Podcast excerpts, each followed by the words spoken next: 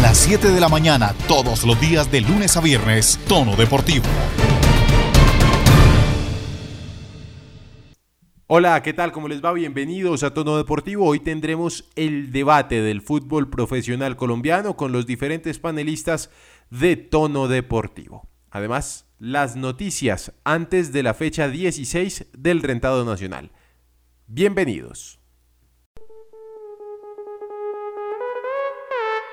En tono deportivo, fútbol. Comenzamos el debate de viernes de fútbol colombiano en tono deportivo. Antes quiero hablar de fútbol femenino porque de a pocos se va consolidando la liga femenina en Colombia. Hay buen nivel en algunos equipos, por supuesto que sí, y hay otros equipos sin tanto nivel, igual que en el fútbol masculino. Hay diferencias, sí, grandísimas. En la transmisión, por supuesto. En el juego, ni que hablar. En cómo se cubre y quiénes van, claro que sí, hasta en los estadios. Inclusive, pues Santa Fe Millonarios, que es el gran clásico del fútbol colombiano, el día, bueno, hace un par de días, se jugó en Mosquera, desgraciadamente en un potrero. Sí, en un potrero, porque en los potreros también se puede jugar, pero no el fútbol profesional. Esto es una pena, es una desgracia, es prácticamente una vergüenza, igual que el técnico de Millonarios, que bueno, ayer hablamos del tema con don Juan C. Cortés. Pero hoy quiero la visión femenina, quiero que una mujer que sigue el fútbol, que está pendiente de la disciplina, nos hable de lo que ha visto hasta el momento en esta liga colombiana de fútbol femenino. ¿Por qué? Porque es importante la visión femenina y no solamente para que den datos como usualmente hacen en algunos lugares, sino que para que den su opinión para que expresen lo que piensan, lo que ven y analicen, por supuesto, todo lo que sucede. La señorita Catalina Chávez, ¿cómo le va? Buen día, bienvenida a Tono Deportivo. ¿Y qué vemos de esta liga femenina? Hola Alejandro, un saludo para ti y para los que escuchan este programa. Claro que sí, eh, bueno, pues podemos ver que hay un muy buen nivel. Creo que es un fútbol muy prometedor, más allá de lo que muchas veces se dice y se habla eh, sobre el fútbol femenino. Creo que se ha visto unos muy buenos partidos. El mejor, uno de los ejemplos es Independiente Santa Fe ante Millonarios. Tú mismo lo has dicho, ambos equipos muy buenos, con muy buenas jugadoras y en sí el partido eh, tuvo muchas cosas buenas, los goles anotados, todo creo que se desarrolló muy bien. Creo que es muy prometedor. Y bueno, ya hablabas tú un poco de las canchas, creo que lo de las canchas sí es un problema, se vio precisamente en este Santa Fe Millonarios, en el partido de, de Llaneros también la cancha un poco desgastada y bueno, hemos podido ver que los escenarios no están acorde, no están como eh, bien adecuados para que se desarrolle una liga profesional. Y bueno, vamos a ver los dirigentes qué logran hacer por esto y cómo logran mejorar. Pero si hablamos de fútbol femenino en general, creo que han habido muy buenas presentaciones y muy buenas cosas por ver.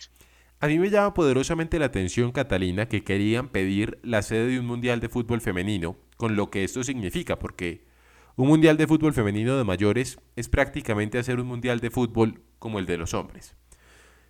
Y querían poner a jugar a Francia, por ejemplo, en el estadio de Mosquera o en el estadio de Villavicencio, donde pues ni siquiera hay estadio, es un potrero. ¿Será que estábamos preparados realmente para esto, viendo lo que estamos viendo en la liga?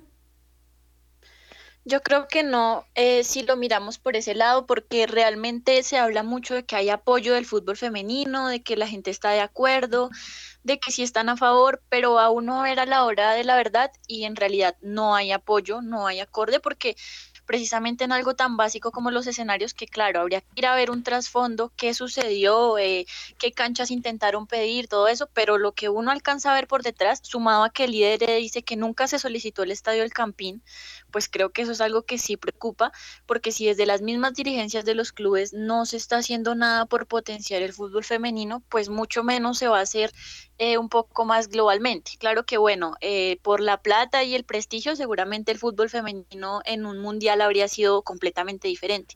Pero pues si no empezamos por una liga local, creo que es muy complicado hacerlo en un mundial. Pero fíjese que anoche precisamente veía que el Independiente Santa Fe subía cosas a Twitter y ponía que estaban reunidos con el IDRD haciendo, no sé, alianzas seguramente para pedir uno de los estadios de Bogotá, el Campín, Techo, el Campincito, el Olaya, Parece que el jalón de orejas de los diferentes medios de comunicación y por supuesto de todos los periodistas que han estado pendientes sirvió, funcionó para que les presten un estadio diferente al de Mosquera, aunque ojo, eso hay que decirlo, y la idea de jugar en Mosquera no es mala siempre y cuando hayan buenas condiciones, creería yo, Catalina, porque hay forma de generar hinchada, hay forma de generar, digamos, eh, una pasión y un amor por el fútbol femenino si se juega en Mosquera, así como se puede jugar en Fusagasugá, se puede jugar en Melgar, se puede jugar en Bogotá, en cualquier lado, siempre y cuando hayan condiciones, creería yo. Sí, de acuerdo. Eh, eh, bueno, creo que lo que tú hablas de los medios es muy importante. Se le hizo mucho ruido al partido entre Santa Fe y Millonarios y creo que funcionó. Pues se reunieron eh, el presidente de Santa Fe a hablar de fútbol del fútbol femenino, bueno, de las condiciones y además estaba el presidente de la mayor Entonces creo que el tema del prestigio ahí es bastante fuerte. sirvió el llamado de los medios de comunicación. Entonces, bueno, por ese lado muy bien y, y que se siga pues intentando hacer respetar lo que es la liga femenina. Y bueno, la pasión, lo que tú hablas, bueno, eso está, eh, creo que en esta, o sea, en este comienzo de liga se ha visto bien. De hecho, las transmisiones por YouTube en muchos casos han llegado a los mil, mil y algo de vistas, que creo que es algo muy bueno, de vistas en vivo, ¿no? Gente sostenida viendo la transmisión del fútbol femenino, que por cierto, ahí hay una cosa que también me parece a mí terrible y es el hecho de que no les ponen narradores. Entonces creo que hay un, un fuerte, una fuerte diferencia de, pues, de igualdad entre lo que es el fútbol femenino y obviamente el masculino. Hay que ir trabajando, eso sí está claro, sobre todo en el tema de igualdad y en el tema de trato. Pero como siempre se ha dicho, Catalina, y creo yo que tenemos todos que al final llegar a un acuerdo y es el fútbol colombiano lleva, bueno, desde 1948 tratando de consolidarse el masculino y nada que puede. Ahora imagínese el femenino, va creciendo a pasos un poquito grandes a comparación del masculino hasta el momento, obvio, faltan muchísimas cosas. Sí, de acuerdo. Eh, de hecho, veía un comentario que hacían en estos días que no se podía comparar el fútbol femenino con el masculino y sí, estoy completamente de acuerdo porque pues son, son disciplinas, eh, pues si bien es la misma disciplina que es el fútbol, son cosas completamente diferentes. El fútbol femenino está llevando un proceso, ha ido creciendo y creo que eso ha sido importante. Hoy en día es visto de una manera muy diferente. Hay hitos históricos, bueno, por ejemplo, la Copa Libertadores femenina ganada por el Huila creo que fue un hecho muy importante. Entonces, por ese lado... y no eh, me dejé la final de Santa Fe con estadio lleno, no me la vaya a dejar por fuera. No, claro, por eso digo, hay hitos que son importantes, que han dejado cosas muy buenas y, y por supuesto eso ha hecho que la visión a ese fútbol femenino sea muy diferente y hasta incluso, eso es algo que se ve incluso en los medios de comunicación. Hoy en día hay más periodistas interesados, por lo menos en hablarlo, por lo menos se interesan en informarse qué está pasando. Catalina, cuénteme, la próxima semana volvemos a tener liga femenina, ¿cierto? Sí, así es cuáles son los partidos que tendremos y por supuesto el Independiente Santa Fe Millonarios y Equidad, que son los equipos del centro del país, los de la capital que seguimos y apoyamos constantemente contra quién y cuándo juegan. Bueno, Alejandro, primero, eh, Independiente Santa Fe juega el día lunes a las 3 de la tarde eh, visitando Equidad. También... Hay, eh, hay marque dos de los tres, ya, salió. También, también jugará Millonarios y Fortaleza ese mismo día a las 11 de la mañana. Millonarios oficia de local ese partido. Muy bien, esperemos en mejores condiciones y en un mejor estadio. O si van a utilizar el de Mosquera, porque también es válido, mejore la condición del estadio de Mosquera. Bueno, de la cancha de Mosquera. Así es. Eh, bueno, la próxima semana también se jugará América Deportivo Cali el martes 27 de octubre a las 6 de la tarde. Muy bien. Entre otros también, también estará el miércoles, hay dos juegos, eh, Llaneros Equidad y Fortaleza Santa Fe. Bueno, esos aún no tienen hora, pero pues están por jugarse la próxima semana entre miércoles y jueves. Perfecto. Estaremos muy pendientes con la señorita Catalina Chávez. Catalina, que tenga un feliz día. Muchas gracias, Alejandro. Gracias, Catalina. Hablábamos del fútbol femenino en Colombia. Pasemos la página y hablemos del fútbol masculino. Normalmente estaríamos hablando de lo que va a pasar en la fecha de este fin de semana y seguramente si queda algo de tiempo lo haremos, pero antes quiero tocar un tema especial, importante, sobre todo por el nivel del fútbol nacional. ¿A qué voy con esto? Recién pasó la semana de Copa Libertadores en donde de tres equipos que tenían posibilidades de pasar a la siguiente ronda, pues ninguno lo logró. Ni el América, ni Medellín, pues digamos ni Junior. Digamos que ninguno de los tres hizo méritos suficientes para siquiera aspirar a pasar de grupo. El América tenía que golear en Brasil al gremio de Porto Alegre, bueno, no pasó. El Junior de Barranquilla realmente fue un papelón de principio a fin. Y yo me pregunto, ¿por qué nosotros volteamos a ver con desdén, como por encima del hombro, al fútbol boliviano, al fútbol ecuatoriano o al mismo fútbol venezolano? Que el fútbol venezolano alcanzó a meter equipos a la segunda ronda de la Copa Libertadores, mientras que nosotros nos jactamos de grandes inversiones, nos jactamos de la supuesta mejor quinta liga de Sudamérica y ni siquiera somos capaces de meternos a segunda ronda de la Copa Libertadores. Y ojo que no estamos hablando de equipos chicos, ni estamos hablando de equipos sin tradición, sin dinero o sin historia. Al contrario, estamos hablando del Junior de Barranquilla que tiene probablemente la nómina más alta, más cara de todo el fútbol profesional colombiano. Estamos hablando del Medellín que si bien se fueron jugadores importantes, no deja de tener una nómina cara. Y estamos hablando del América de Cali, que se le fue Rangel, sí, se le fue el otro argentino, Pisano, si no estoy mal, pero de resto tiene jugadores caros, jugadores interesantes y jugadores de buen nivel. Yo pregunto, ¿qué es lo que está pasando con el fútbol colombiano? ¿Es que es muy malo el fútbol colombiano, Santiago Villarraga? ¿O será que sencillamente nos echamos a dormir en los laureles y dejamos que los demás crecieran viendo cómo va pasando todo? cómo pasa la vida por delante, cómo pasan los procesos por delante, y nosotros seguimos creyendo que somos grandes, que tenemos una gran historia y que de eso vamos a vivir. Alego, cordial saludo para usted, para todas las personas que se conectan a esta hora tono deportivo, también para Juan David.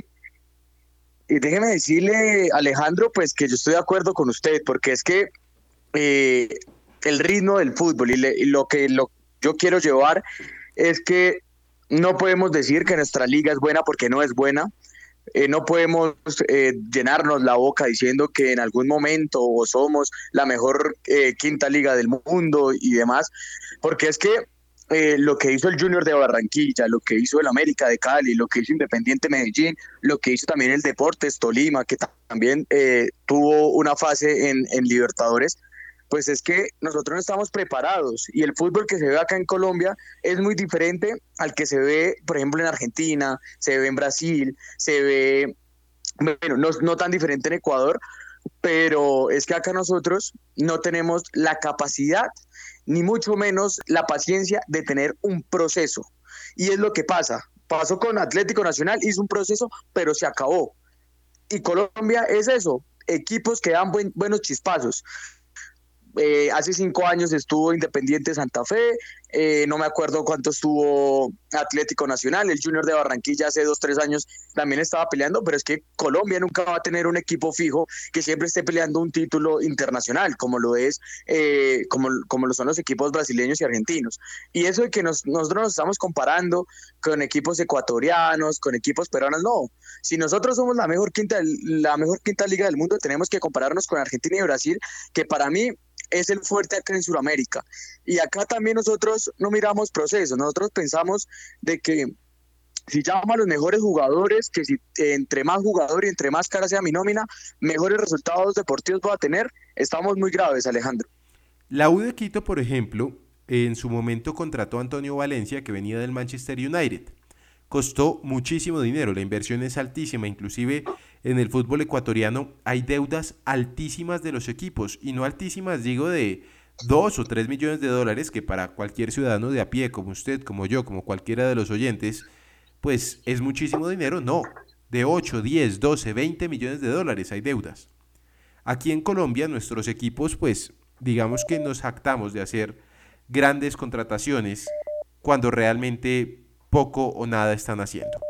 A mí me llama poderosamente la atención del Junior de Barranquilla por el hecho de que ellos siempre tratan de traer el jugador de carteles histórico. Ellos trajeron a, a Garrincha en su momento. Ellos pues han hecho varias cosas interesantes, trajeron a Teófilo Gutiérrez, ahí lo mantienen, trajeron a Jimmy Chará, se armaron con el chateo, pero el Junior de Barranquilla es una muestra de eso, de que no importa qué tanto dinero le metan, si no hay un proceso serio y respaldado, definitivamente no va a pasar nada. Juan David Forero, ¿cómo le va? Buen día. Hijo, el saludo para usted, para Santiago, como, siempre, muy firmes acá en tono deportivo y pues por supuesto para todos los que escuchan. Pues bueno, realmente, a ver, yo estaba escuchando un poco lo que ustedes estaban mencionando y hay varios aspectos en los que creo que son, son también muchas circunstancias, ¿no cree? Porque digamos que uno, a veces puede hablar, por ejemplo, de los procesos, pero si usted se fija en Argentina, en Brasil, hay equipos que muchas veces no, no, no hacen esto especialmente en Brasil, usted se fija en los grandes y allá, como dicen por ahí, eh, cambian de técnico como cambian de calzones, la verdad, eh, es una cosa impresionante. Pero yo creo que esto también tiene un trasfondo más allá de, de los netamente los procesos y creo que también tiene que ver mucho de lo que he podido analizar con algunos aspectos como que el tema de los directivos, que realmente creo que es, es vergonzoso muchas veces ver eh, cómo acá los equipos eh, malgastan eh, sus dineros. Obviamente uno acá habla de, de, los equipos grandes, de lo que estamos hablando de Medellín, de los, digo grandes, o pues por lo menos con participación internacional, pero sin ir más lejos, en los populares equipos de garaje, miren nomás cómo se gastan un auxilio de, económico que les llega de Conmebol, de donde sea, realmente es un manejo vergonzoso, la verdad. Eh, tener dirigentes, por ejemplo, y con el mayor respeto igual, pues porque es una persona, pero eh, gente como el señor Cadena en Cúcuta, es una vergüenza tener un dirigente en un, ni siquiera en lo futbolístico, piénselo a nivel deportivo, es vergonzoso, es fatal tener a alguien así eh, eh, en, las directivas de un equipo de fútbol. Y eso por un lado, los directivos piensan mucho en el billete, en esto, que les sirve, ay, eso eh, que nos vaya medio bien, que entremos a, pelear ahí alguito, como dicen por ahí, al raspando, ahí, a pasar así, tabla Y eso no debería ser. Y como les digo, eso por un lado. Y por el otro, realmente uno analiza a los jugadores acá en Colombia y uff, eh, jugadores que se preparen realmente, que tengan una formación integral como otros países del mundo, la verdad, déjeme decirle, deja mucho que desear. Acá creo que todavía hay muchos que tienen una mentalidad, eh, no sé, digo yo, que no piensan realmente como en, progresar, sino que dicen, bueno, ya llegué acá a un punto, me acomodo acá, me quedo un tiempo acá. He conocido incluso casos de jugadores que han tenido oportunidades para brillar y de qué maneras, y realmente dicen, no, me siento más cómodo acá, tranquilo, así, y no piensan realmente en progresar de una buena forma o les ponen un, maletín de dinero o les ofrecen por lo menos y dicen, ah, bueno, sí, me voy allá y de resto nada más, ¿no? Entonces creo que también de ahí se deriva un poco esa escasez de espectáculo, de, nivel futbolístico que se ha demostrado, especialmente en las últimas, que pongámosle, después del título de nacional de, de la Copa eh, Libertadores. Realmente han sido unos cuatro o cinco años en, los que el fútbol colombiano ha entrado en una crisis impresionante y que pareciera realmente que ellos a veces parecía claro, uy no, porque es que de pronto eh, fulanito, perendito dice esto y mejor metámoslo acá, entonces realmente creo que también es como lo dicen, no solamente un tema de mantener un proceso en lo deportivo, sino hay un trasfondo social que realmente está afectando al fútbol colombiano, social y dirigencial, y que la verdad a este ritmo, y pues sí, desafortunadamente, en medio de una pandemia global que afectó, sí, a todo el mundo, al fútbol, al deporte en general, pero que si usted se pone a analizar, realmente eh, eso, sumado a todo lo que no se venía haciendo antes y que ahora de pronto quieren hacerlo ahí como como dicen, con babitas, la verdad así las cosas no funcionan y pues es difícil llegar a alcanzar objetivos como se hizo hace unos cuantos, pocos años, porque realmente son pocos años en los que Colombia realmente creo que se le veía respeto. Hoy día Pero ahí lo, decía bien Santiago. Hasta un boliviano se metió en, octavos de final, eh, Jorge Wilserman de la Libertadores, y los colombianos, no, tranquilos. De Di Mayor, felicitemos al Junior que fue a la Copa Sudamericana, salgamos con los discursos que equipito X de Ecuador no existe. Ah, es un trasfondo bastante complicado, que realmente eh, es, a veces uno, como dicen por ahí, es para llorar. Lo que plantea el estoico es importante, es diferencial, porque ya no habla solamente de un rendimiento futbolístico, sino que habla de la mentalidad de un jugador, de la idiosincrasia del futbolista colombiano y de lo que significa para él realmente esto del fútbol. Quiero escuchar rápidamente, porque se nos tiene que ir el señor Villarraga, pero quiero que escuche a Omar Pachón. Omar, ¿es un fracaso que ningún equipo colombiano esté en octavos de final de la Copa Libertadores? Buen día. Buen día Alejandro, buen día a mis compañeros, a los oyentes de Tono Deportivo. Sí, es un fracaso. Eh, es un fracaso que no es nuevo, la verdad, viene ya, ya hace un tiempo. El único que haya sacado últimamente la cara por el equipo era el Junior de Barranquilla con esa final de Copa Sudamericana frente al Paranaense, que perdió gracias a un penal desperdiciado por Harlan Barrera. El fútbol colombiano no está en crisis porque eh, tampoco es que seamos la liga más rotulante y la más ganadora del mundo. En los últimos 10 años hemos ganado un trofeo internacional y, y en no, este hemos ganado tres, Omar. Mm, o sea, digo, digo este, la Libertadores, o sea, este, este, este es torneo internacional. Sí, no, porque la Suramericana es un trofeo internacional. De segunda categoría, dirán muchos, pero es un trofeo internacional. No, digo que en los últimos 10 años este, este certamen internacional solo lo hemos ganado una vez. O sea, este hablo de la Libertadores. ningún equipo colombiano clasificó. Eh, porque pues eh, no, no hemos tenido ese nivel que se requiere para la Libertadores. Para la Sudamericana se requiere no el mismo nivel en el sentido de que o sea, uno tiene un segundo chance como lo, lo, están teniendo estos equipos colombianos en clasificar a la Copa Sudamericana, pero igual tampoco hemos dado el rendimiento ahí. Hemos ganado ese certamen, la Sudamericana, eh, una vez, la única vez en, en, en, estos 10 años y la única vez en la historia la ganó Santa Fe. Entonces, pues por resultados también es malo. Si se mide a, a un nivel mucho más macro, pues es peor, ¿no? Hay que remontarse para ganar una Libertadores. En los últimos 20 años se ha ganado dos, en los últimos 30 y pico se han ganado tres y pare de contar.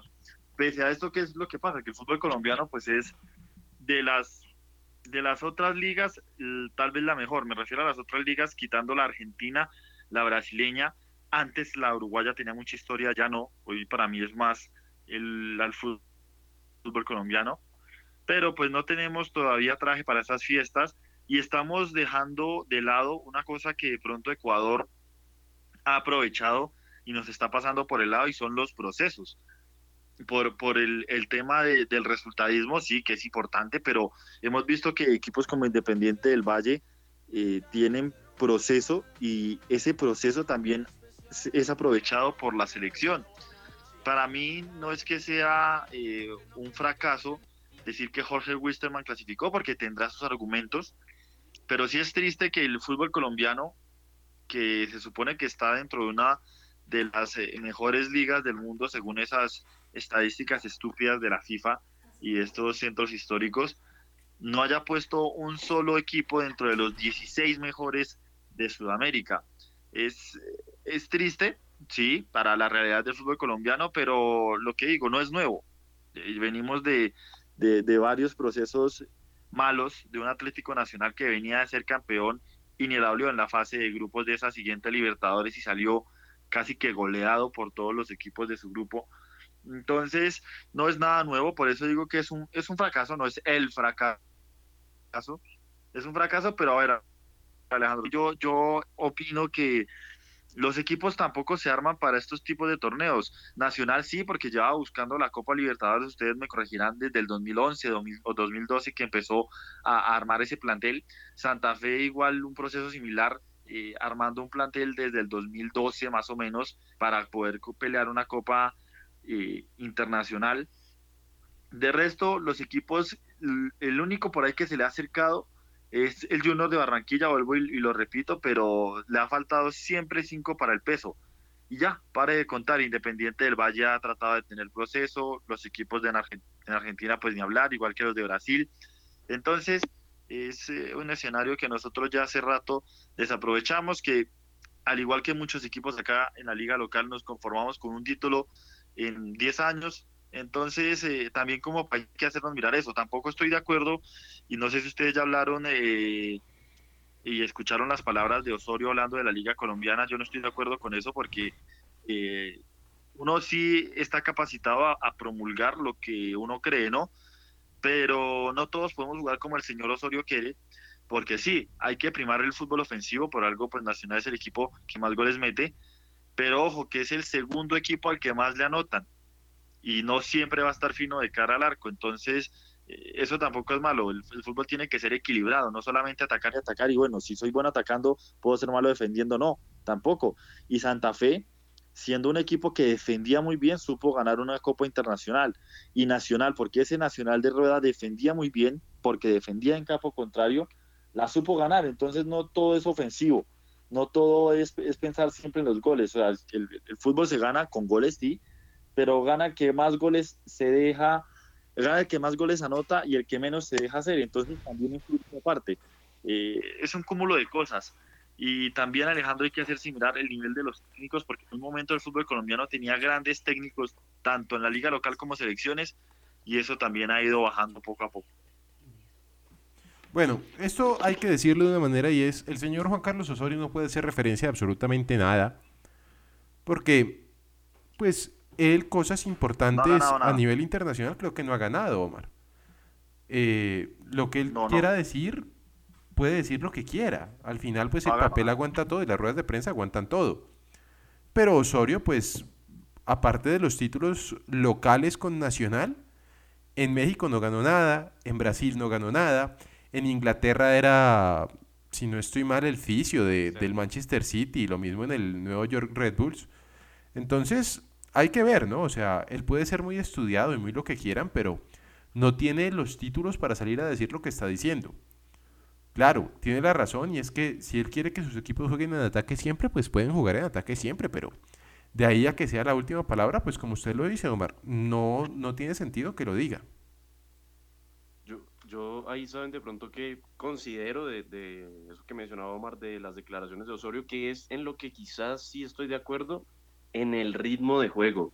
La verdad, acá en Colombia, el, ritmo de juego, todo eso deja mucho que desear. La verdad, uno a veces, o sea, no lo digo como muchos que de pronto han pensado, sí, pero es que entonces que por ese ritmo de juego que no pago tanta plata del canal, lo que sea, no. Pero piénsenlo bien y realmente, el ritmo al que se juega acá, uno diferencia, así sea con una liga no digo la inglesa, la española, pero con alguna otra liga europea o la propia liga de Brasil. Y la verdad es, bastante flojo. Uno, uno ya se da cuenta a veces, ya cuando salen incluso los equipos de a jugar eh, torneos continentales, obviamente sí, les ponen a veces un rival peruano, algo así, uno dice, bueno, pero póngale un rival de otra liga y se nota mucho. Incluso, no sé si ustedes lo pudieron notar, me pareció a mí eh, fue muy perceptible en ese duelo de Junior y Flamengo. Bueno, Flamengo y Junior porque eran el Maracaná. La verdad, el, Flamengo tranquilo, corría, no se cansaba, sin ningún problema, teniendo muchas eh, eh, carga de partidos y mucho recambio, porque no estaban muchos jugadores, los de Arrascaeta, los Gabigol, lo, Diego Alves el arquero, Mauricio Isla. Era realmente un equipo que uno dice, bueno, era casi que, no digo, e, era una mixtura ahí del Flamengo. Y la verdad, el, repaso en todo sentido que le dio ese Flamengo al Junior, impresionante. Y un Junior que ustedes lo decían bien, es de los equipos que, por lo menos eh, a nivel de nómina, es de los que uno dice, oiga, tiene que dar mucho más de lo que, de lo que es por lo menos en el papel. Es que yo creo que... Juan David, yo creo que... Dígame, Omar. Y ahí Alejandro quiero, quiero meter la cuchara rápido. Y sí comparto lo que piensa Juan David, pero yo creo que hay dos puntos importantes para que eso también se dé y son argumentos que pueden preceder ese tema del querer eh, mejorar ese ritmo de juego. Y es que uno, el fútbol colombiano y, pues un ejemplo a escala es lo que vimos en el clásico capitalino femenino. Los terrenos de juego son paupérrimos en muchas de las canchas del fútbol colombiano, no todas, porque hay unas que son muy buenas, pero la vez pasada el partido, ustedes lo vieron en Palmaseca, eso no es un terreno para jugar un partido de fútbol profesional de una liga que se vende en el exterior, igual que muchas veces lo hemos visto en el Estadio de la Independencia, muchas veces lo hemos visto en el estadio del Huila, Plaza Salcid, que ahorita está en la B, en Montería, cuántas veces. El Campín, de hecho, hasta hace seis años, el Campín no tenía una grama excelente. Hoy en día, porque se invirtió la plata, tiene una muy buena grama, pero antes era paupérrimo.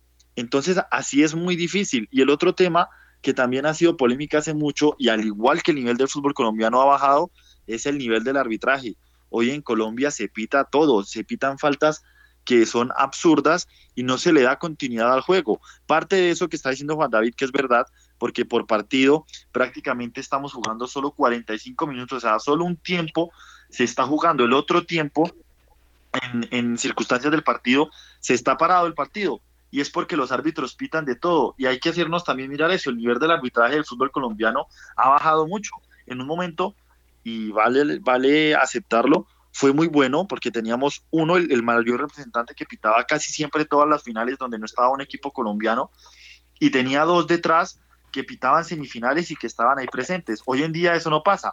¿Por qué? Porque ese mismo arbitraje, ese mismo protagonista, que es el mejor árbitro en este momento del fútbol colombiano, ha tenido problemas con el VAR, no se ha sabido adaptar y lo vimos en el partido de Cali Santa Fe. El arbitraje en Colombia ha bajado mucho y eso afecta también mucho el juego. Muchos dicen la Liga Premier, y lo comparto, es la mejor liga del mundo, pero es que el arbitraje ahí es una cosa diferente y no se pita todo. Omar, pero hay una cosa en la que se equivoca usted y es que el arbitraje en Colombia no es que haya bajado, es que nunca ha estado alto.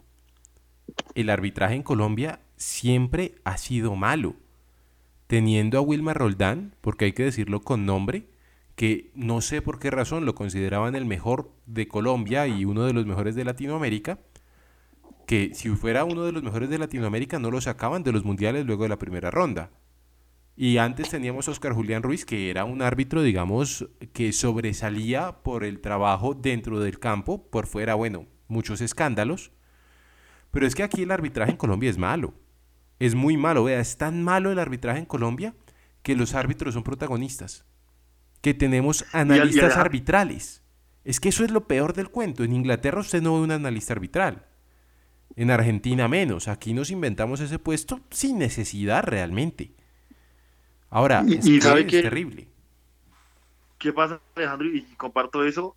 Y puede que sí, tiene la razón. Lo que pasa, y, y es un factor importante, es que ahora el VAR, esa ayuda, los deja más en evidencia. Entonces yo creo que ese nivel que era malo y que antes se veía bien, quedó totalmente en evidencia con el videoarbitraje porque los colombianos han tenido problemas con ese uso y también porque es que no se usan todos los partidos del fútbol colombiano. Hay árbitros que no han pitado un solo partido con VAR. Y, ese es el tema. Y lo otro que yo lo hablaba hace unos cuantos meses con una persona, un ex árbitro que trabaja en este momento en la federación, no en la de mayor, es que el, problema también pasa porque las comisiones arbitrales y todos estos entes solo tienen a un participante que es Oscar Julián Ruiz y el resto son políticos, personas ajenas al deporte que están ahí metidos. ¿Con qué exigencia, con qué conocimiento le van a exigir y a pedir resultados a los árbitros? Es, otro tema que también está politizado y, termina afectando de forma indirecta o terciaria al fútbol colombiano. Pero es que es lo que les decía vea, vea la dirigencia no solamente en el fútbol, vea, véalo nomás en varios aspectos y se va a dar cuenta también que no es un trasfondo netamente que lo que ustedes mencionaban, los procesos, todo eso, claro, pero miren más allá y se van a dar cuenta de la realidad.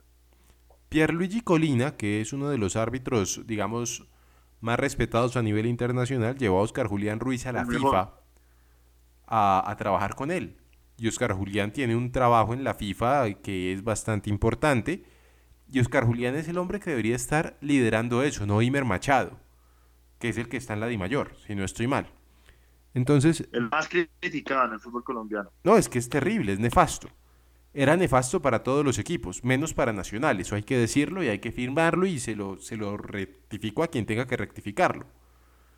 Pero es que aquí el problema... Y, detrás de él, Alejandro, está un tal Wilson Lamorux, que no se salva tampoco. No, no, hay muchísimos. Es que, vuelvo y le digo, en Colombia no hay un árbitro que se salve. Oscar Julián, que lo que hizo dentro del campo, desgraciadamente, lo han borrado con el codo por lo que ha sucedido extrafutbolísticamente. Pero aquí la cosa es que, pues yo no sé si Juan David esté de acuerdo, ya para ir terminando el programa, pero si los árbitros nuestros no están capacitados para ser árbitros, como decíamos ayer con don Juan C. Cortés, mucho menos van a estar capacitados para manejar el bar. Porque es que yo veo las imágenes y parece complicado manejar este bar. Eso no solamente es ver televisión y darle para adelante y para atrás parece que es difícil. Yo quisiera saber qué es lo que se dicen los árbitros, como hacen en Estados Unidos, como hacen en Europa, que dejan ver qué es lo que dicen los árbitros cuando le están hablando los del bar a los, al árbitro central. Yo quisiera ver qué se dice, porque es que es, nefasto.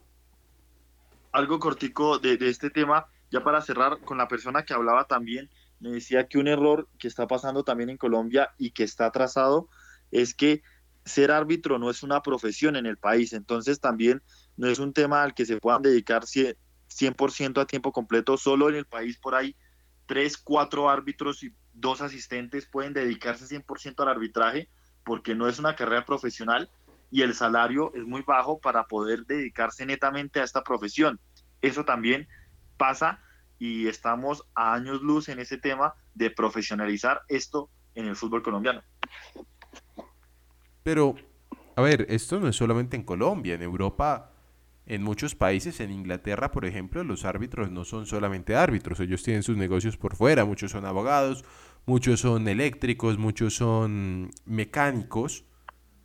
Esto creo que es más bien como una gana del arbitraje colombiano de que les profesionalicen el tema y sí, están en toda su razón y ojalá lo hagan para que se puedan dedicar a estudiar el tema y que sean buenos árbitros pero la excusa de que es que solo pueden dedicar, no se pueden dedicar completamente a esto porque les pagan mal, pues bueno, yo he visto árbitros que pitan finales de Champions League, que pitan finales de mundiales, que no son árbitros de tiempo completo. Vea, por ejemplo, Pitana, creo, el argentino que recién pitó la final de 2018, pues el hombre es instructor de gimnasio. Y no veo que se esté quejando y es un muy buen árbitro. Pero bueno, Juan David, para ir terminando, su conclusión del tema arbitral en Colombia. Bueno, realmente, eh, ahí como dicen, Omar me quitó un poco la palabra lo que iba a decir. Eh, el tema del arbitraje, evidentemente, sí está en crisis totalmente. Y vuelvo y digo, también es analizar bien esos trasfondos que hay. Porque la verdad, sí, pues el día que uno pueda decir, eh, se está profesionalizando más esa labor, se están haciendo muchas más cosas. Evidentemente uno puede decir, oiga, puede notarse un progreso, pero mientras todo el tema del arbitraje siga siendo que un negocio, que esto, que aquello, mm, la verdad, crudo, cruda la situación. Empezamos hablando de lo que era el nivel del fútbol colombiano, paupérrimo, eh, a nivel internacional, y terminamos hablando de arbitraje. Don Omar, ¿es un fracaso el fútbol colombiano en general? Porque no veo buenos puntos. O sea, no veo puntos verdes en medio de tanto rojo.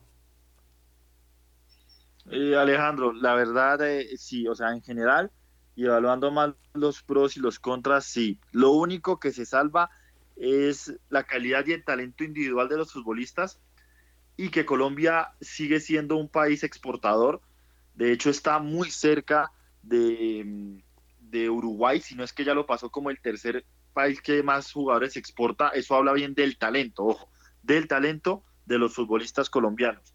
Eso es lo único bueno que yo veo, que yo rescato, que, que poco a poco se le abren más las puertas a los jugadores en el exterior y eso ayuda un poco a la selección, pero me preocupa el futuro de cara a lo que decía Juan David en el tema de dirección deportiva en el país, el arbitraje obviamente, y que internacionalmente ya el fútbol colombiano es como una montaña rusa volvió a ese pico donde vamos para abajo y, y no, no se ve que aparezca algo, algo pronto, la verdad.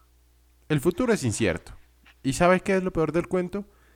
que seguimos en una crisis económica y política en el fútbol colombiano. Lo que pasa es que como la pelotica se está moviendo, todos nos olvidamos de lo que está pasando. La próxima semana más noticias, más fútbol, más información y por supuesto más deportes en esto que se llama Tono Deportivo. A Juan David el Estoico Forero, muchas gracias. Don Omar Pachón y por supuesto Santiago Villarraga. Feliz fin de semana.